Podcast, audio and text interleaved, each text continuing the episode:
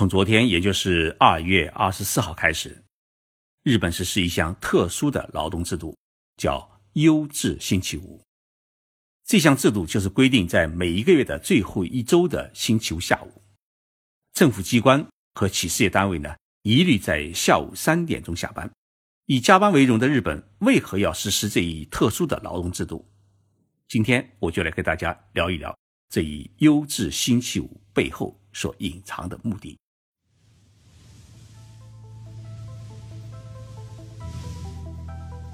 任你波涛汹涌，我自静静到来。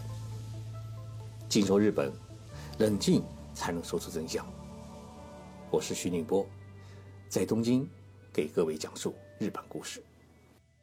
大家一定听到过一个专业名词，叫安倍经济学。这是安倍首相在二零一二年底上台以后啊提出的一项经济改革措施。这四年来，安倍在推行经济学的过程当中，到底取得了哪些成绩？日本国内和国际舆论都有不同的评价。就结论而言，是有保有弊。我想说一句公道的话，我觉得。安倍经济学在过去四年当中还是取得了不少的成绩，尤其是他推行的货币宽量政策，使日元呢大幅贬值。这一贬值呢，就使得所有的跨国企业几乎都实行了扭亏为盈，日本经济呢出现了近十年来从未有过的好的景气。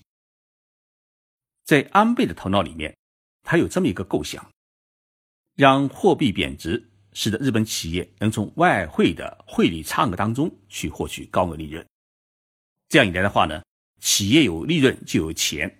一方面，企业可以上交更多的税金，增加政府的财政收入；另一方面呢，企业获得的巨大利润可以通过增加工资和提高奖金等方式呢，让员工们获得更多的利益。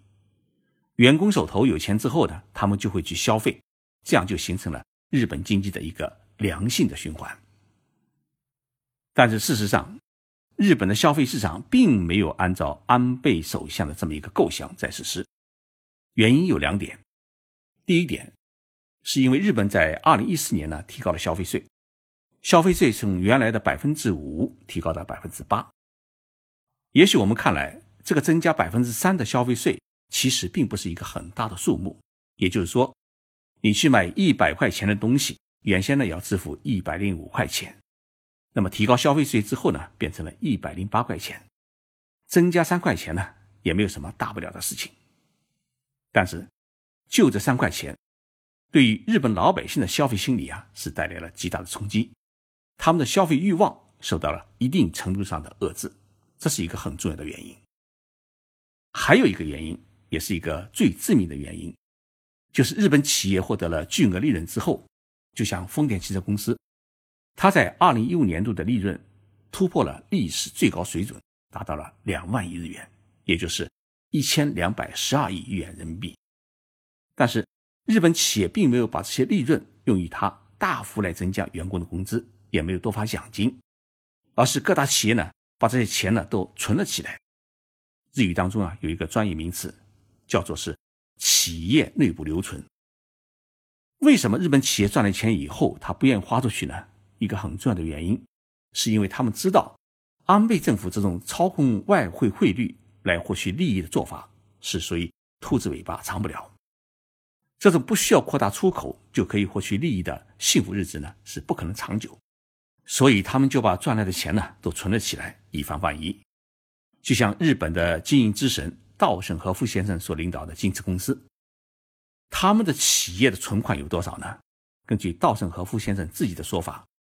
就是这家有八万名员工的企业，在未来七年当中，即使不赚一分钱，公司也不会倒闭。企业留存不是一件坏事情，企业留存越多，经营就越安全，技术产品研发呢投入也可以更多。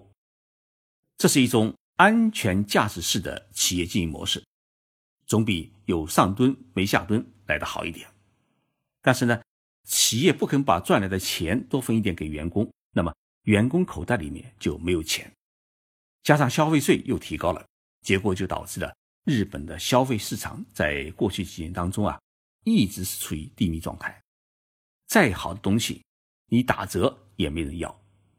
这也使得安倍经济学的成功率是大打折扣。有人呢因此认为安倍经济学是失败的。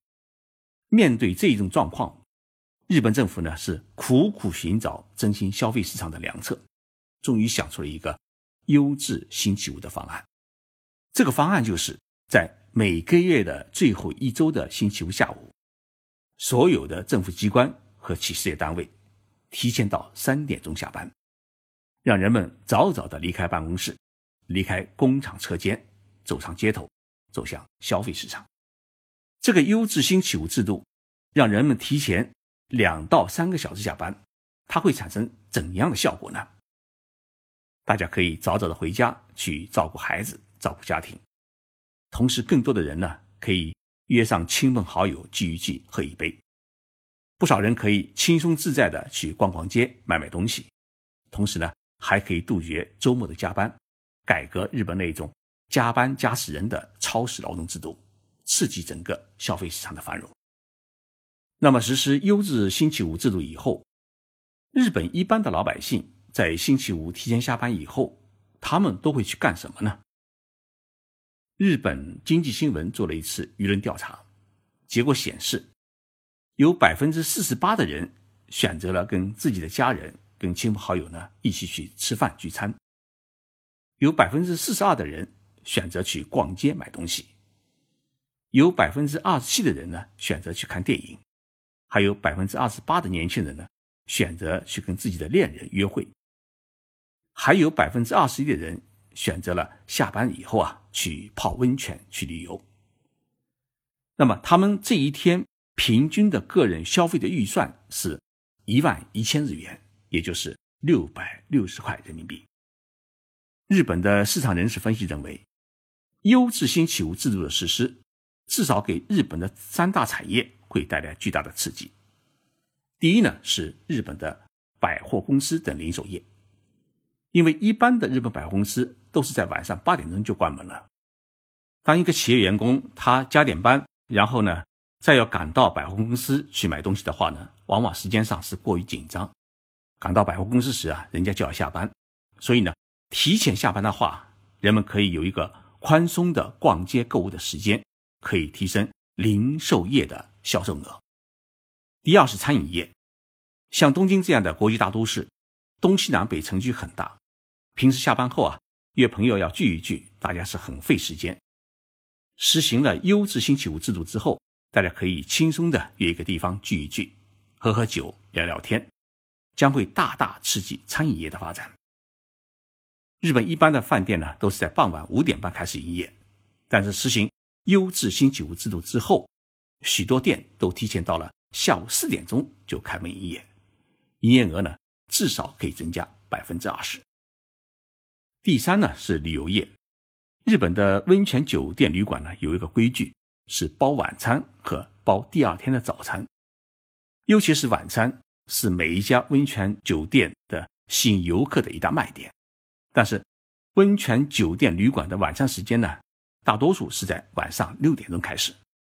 如果五点钟下班的话，要在一个多小时之内赶到东京郊外的风景区去泡温泉吃饭的话是不可能的。那么实施优质星期五制度之后，几个闺蜜一起坐上新干线列车，一个多小时就可以抵达东京附近的伊豆半岛、箱根、富士山景区，刚好能赶上吃晚饭。这样的话呢，泡一个温泉，吃一顿美食，好好消除一下。一周工作的疲劳，是一个很美妙的一个周末，所以优质星期五制度会拉动旅游业的发展。有人估计啊，优质星期五制度的实施还将刺激日本一项新兴产业的发展，那就是赌博业。日本国会呢已经通过了相关的法案，允许发展赌博业。这几天，美国的拉斯维加斯、中国的澳门等一些世界著名的。赌博公司的老板都聚集在东京，与日本政府呢交涉开赌场。日本政府已经计划在大阪、横滨、东京呢设立特区来开赌场，所以一旦星期五提前下班，估计会有不少人呢跑到赌场去赌钱，为日本政府呢增加税收做贡献。那么实施优质星期五制度的第一天，日本领导人都去干什么呢？日本首相安倍晋三在下午三点钟呢，就准时的结束工作，离开了首相官邸。他首先去了东京的一个寺院里面去坐禅，他在那里呢，静静的度过了一个小时，然后呢，又跑到了一家音乐厅去看了两个小时的音乐会，然后与秘书官们一起去喝酒。日本外务大臣呢，约了帮子老同学呢聚会；日本的经济产业大臣则跑到一家专门学做菜的学校去学做蛋糕。听众朋友一定会问，徐老师，你在优质星期五干了什么？我估计呢，要比这些日本领导人辛苦。